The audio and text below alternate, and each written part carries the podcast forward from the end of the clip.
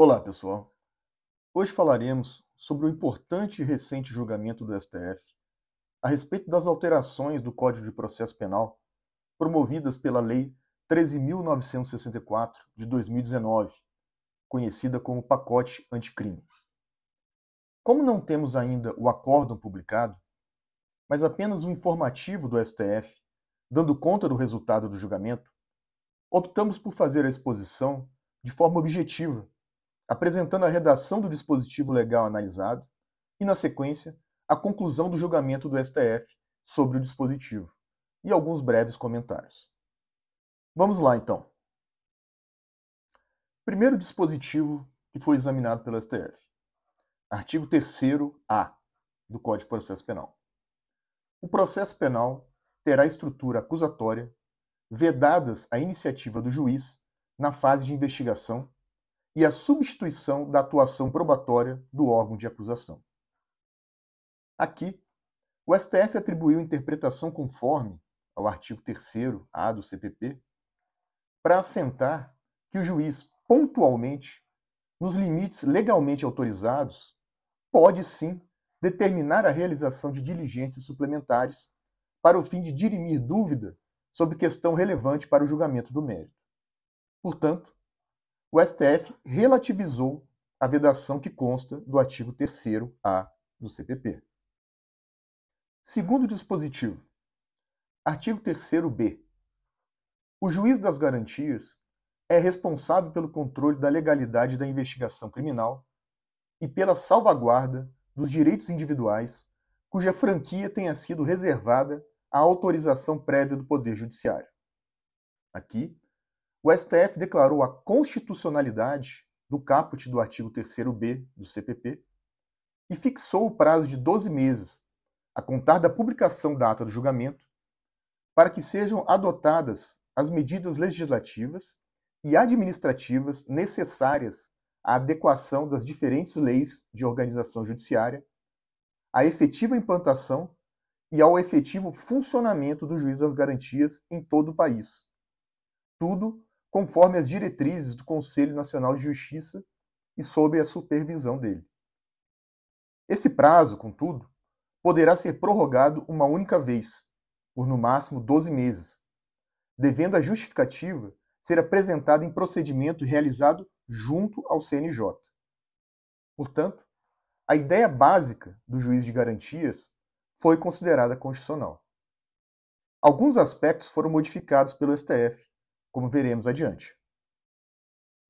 Terceiro dispositivo examinado pelo STF. Artigo 3º-B e incisos.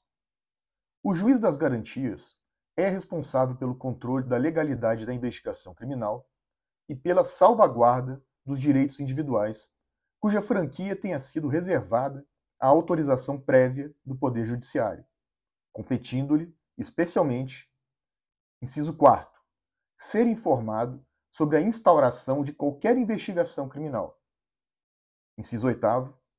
Prorrogar o prazo de duração do inquérito, estando o investigado preso, em vista das razões apresentadas pela autoridade policial e observado o dispositivo no parágrafo 2 deste artigo. Inciso 9. Determinar o trancamento do inquérito policial quando não houver fundamento razoável para sua instauração ou prosseguimento. Nesse particular, o STF atribuiu interpretação conforme aos incisos 4, 8 e 9 do artigo 3º-B do CPP, para que todos os atos praticados pelo Ministério Público, como condutor de investigação penal, submetam-se ao controle judicial, e para fixar o prazo de até 90 dias contados da publicação da ata do julgamento, para que os representantes do parquê encaminhem sob pena de nulidade, todos os PICs e outros procedimentos de investigação criminal ao respectivo juiz natural, independentemente de o juiz das garantias já ter sido implementado na respectiva jurisdição. Aqui, contudo, não ficou bem claro o que pretende o STF. É para encaminhar os PICs que estejam arquivados no Ministério Público ou todos os PICs inclusive os que estejam em andamento. E qual seria a finalidade? é para o juiz verificar o prazo e se é caso de trancamento de ofício de todos os PICs em tramitação. O acórdão, que será publicado, acreditamos, deverá esclarecer este aspecto. Quarto dispositivo. Artigo 3º-B, parágrafo 2 do CPP. Se o investigado estiver preso, o juiz das garantias poderá, mediante representação da autoridade policial e ouvido o Ministério Público, prorrogar, uma única vez, a duração do inquérito por até 15 dias. Após o que, se ainda assim a investigação não for concluída, a prisão será imediatamente relaxada. Bom, aqui o STF atribuiu interpretação conforme ao parágrafo 2 do artigo 3 do CPP para assentar que, primeiro, o juiz pode decidir de forma fundamentada, reconhecendo a necessidade de novas prorrogações do inquérito, diante de elementos concretos e da complexidade da investigação. E segundo, que a inobservância do prazo previsto em lei não implica a revogação automática da prisão preventiva, devendo o juízo competente ser instado a avaliar os motivos da decretação da prisão. Quinto dispositivo examinado pelo STF. Artigo 3 C. A competência do juiz das garantias abrange todas as infrações penais, exceto as de menor potencial ofensivo, e cessa com o recebimento da denúncia ou queixa na forma do artigo 399 deste Código. Bem, a atuação do STF aqui foi bastante significativa. Em primeiro lugar, concluiu que o juiz de garantias, além de não abranger as infrações de menor potencial ofensivo, também não se aplica aos tribunais, pois a colegialidade, por si só, é fato de reforço da independência e da imparcialidade judicial que justifica a diferença de tratamento. Também aos processos de competência do tribunal do júri, pela mesma lógica do item anterior. E ainda aos processos criminais de violência doméstica e familiar, porque a natureza desses casos, segundo o STF, exige disciplina processual penal específica, que traduz um procedimento mais dinâmico, apto a promover o pronto e efetivo amparo e proteção da vítima. Em segundo lugar, o STF declarou a inconstitucionalidade da expressão recebimento da denúncia ou queixa na forma do artigo 399 deste Código, contida na segunda parte do caput do artigo 3º-C do CPP, e atribuiu interpretação conforme para assentar que a competência do juiz das garantias acaba com o oferecimento da denúncia. A atuação do juiz das garantias, portanto, se encerra com o oferecimento da denúncia ou queixa, e não com o recebimento de uma delas, devendo o juiz da instrução ter acesso aos elementos produzidos no inquérito policial ou no procedimento investigativo criminal. Restringir esse acesso, segundo o STF, afetaria diretamente a independência funcional do magistrado em exercer seu julgamento motivado, em busca da verdade real. Observou o STF que não se pode presumir que o simples contato com os elementos que ensejaram a denúncia seja apto a vulnerar a imparcialidade do julgador. Sexto dispositivo. Artigo 3 C, parágrafo 3 do CPP. Os autos que compõem as matérias de competência do juiz das garantias ficarão acautelados na secretaria desse juízo, à disposição do Ministério Público e da Defesa, e não serão apensados aos autos do processo enviados ao juiz da instrução e julgamento. Ressalvados os documentos relativos às provas irrepetíveis, medidas de obtenção de provas ou de antecipação de provas, que deverão ser remetidos para pensamento em apartado. Parágrafo 4. Fica assegurado às partes o amplo acesso aos autos acautelados na Secretaria do Juízo das Garantias.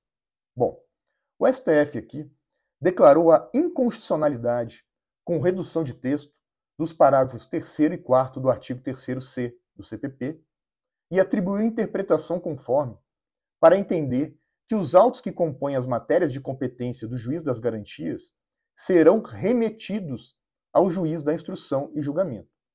Portanto, o STF concluiu que o contato do juiz da instrução com os autos do inquérito policial não turva sua capacidade de manter-se imparcial. Tanto que, na sequência, também declarou a inconstitucionalidade do artigo 3d, pelo qual o juiz, que na fase de investigação praticar qualquer ato incluído nas competências dos artigos 4 e 5 deste Código, ficaria impedido de funcionar no processo. Sétimo dispositivo examinado pelo STF. Artigo 28 do CPP. Ordenado o arquivamento do inquérito policial, ou de quaisquer elementos informativos da mesma natureza, o órgão do Ministério Público comunicará à vítima, ao investigado e à autoridade policial e encaminhará os autos para instância de revisão ministerial para fins de homologação na forma da lei. Neste aspecto, o STF atribuiu interpretação conforme ao artigo 28 do CPP para assentar que, ao se manifestar pelo arquivamento do inquérito policial ou de quaisquer elementos informativos da mesma natureza, o órgão do Ministério Público submeterá sua manifestação ao juiz competente e comunicará à vítima, ao investigado e à autoridade policial, podendo encaminhar os autos para o procurador-geral ou para a instância de revisão ministerial, quando houver, para fins de homologação na forma da lei. A atuação aqui do STF também foi significativa. A expectativa com a redação do artigo 28 decorrente da Lei 13.964 de 2019, era de que o arquivamento seria determinado pelo Ministério Público, sem qualquer participação do Poder Judiciário.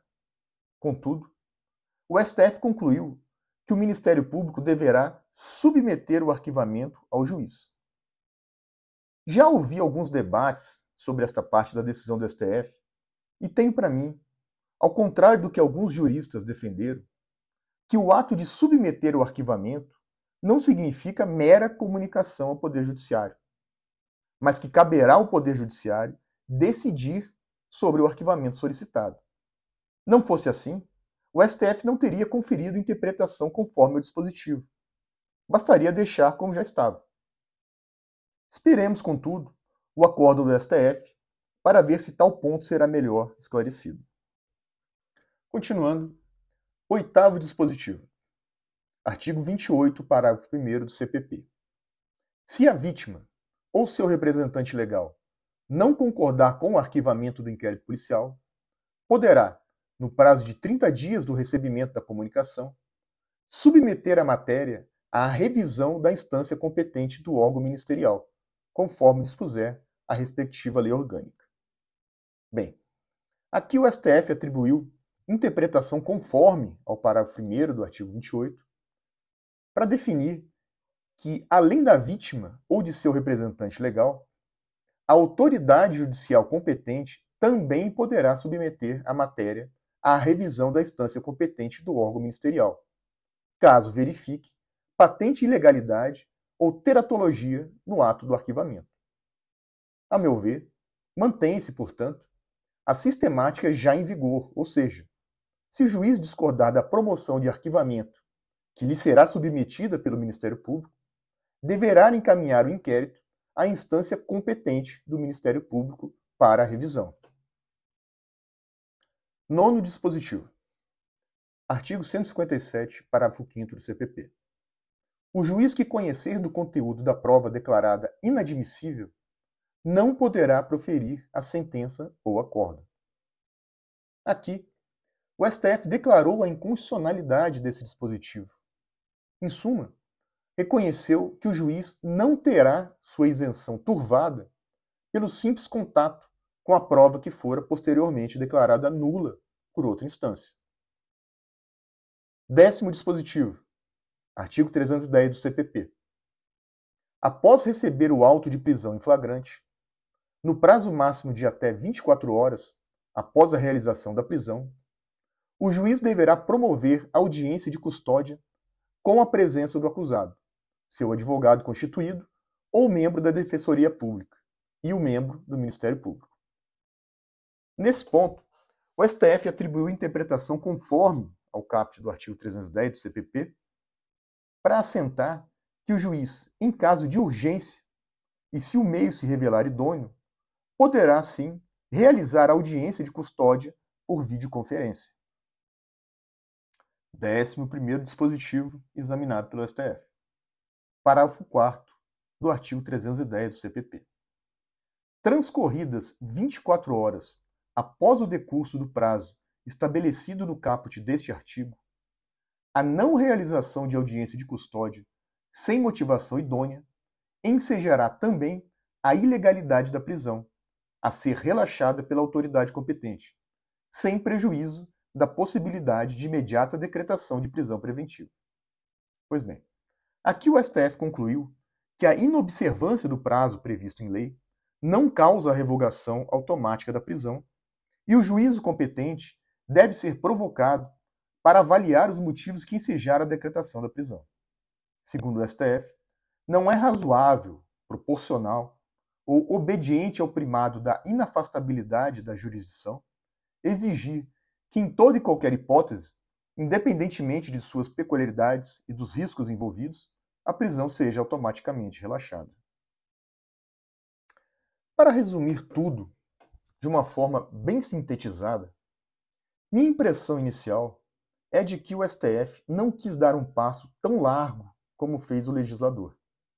Dessa forma, reverteu alguns aspectos do juiz de garantias e manteve a sistemática atual do controle judicial sobre a promoção de arquivamento do inquérito policial. Mas, repito, devemos aguardar a publicação do acordo e eventual interposição de embargos de declaração, para quem sabe, termos mais e melhores informações sobre o que efetivamente decidiu o STF. Bom, deixo aqui essas reflexões. Grande abraço. Mandem suas dúvidas e sugestões aqui no podcast ou no Instagram Code Penal, underline, F. Codevila. E até o próximo episódio.